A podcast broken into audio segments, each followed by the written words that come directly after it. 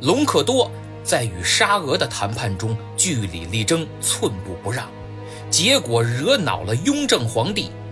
因为在雍正眼中，那点地算什么？举个例子，如果你养了一条鱼，鱼死了，你会非常难过；但如果你养了一池子鱼，死一条，你还会在意吗？当然不会。所以人家雍正早就把格局打开了，不像隆科多那样深陷于鸡毛蒜皮的小事之中。雍正五年六月初八。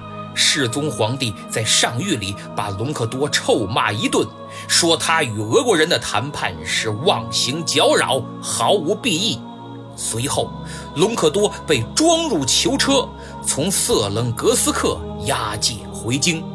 来时顶戴花翎，去时镣铐枷锁。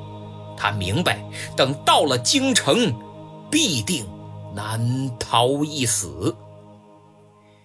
雍正皇帝命策凌取代隆科多做谈判代表，因此隆科多一走，策凌很快便答应了俄国人的要求。雍正五年七月十五，公元一七二七年八月三十一日，中俄签订《不连斯奇条约》。条约规定，将额尔古纳河以西以北。贝加尔湖以东，总共将近八十万平方公里的领土全部归属俄国，唐努乌梁海归中国，唐努乌梁海以北归俄国，恰克图及恰克图以南归中国。在这次谈判中，出卖中国主权的富察马齐非但没有被雍正斥责，反而继续受到重用。这个在康雍乾三朝始终结党营私的家伙，孝贤纯皇后的伯父，一直活到乾隆四年（公元1739年），八十八岁高龄。乾隆对他评价极高，去世数年后又入贤良祠接受祭祀。充分说明，只要对他爱新觉罗家忠心耿耿，什么黎民百姓，什么国家主权，什么领土完整，通通都是浮云。皇帝永远只关心自己屁股底下的那把龙椅。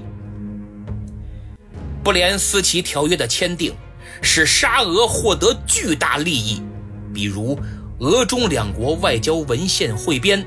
就记载了俄国使臣劳伦特·朗克的几段话。他说：“如今新边界在所有地段都远远深入蒙古好几天的路程，有的地方甚至远达几个星期的路程。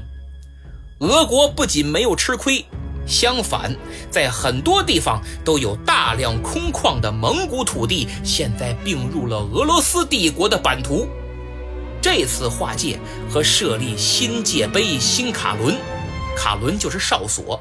这次划界和设立新界碑新卡伦，给全体边民带来了他们从未想到过的喜悦与希望，因为他们从来就没有想到过边界会划到如此遥远的地方。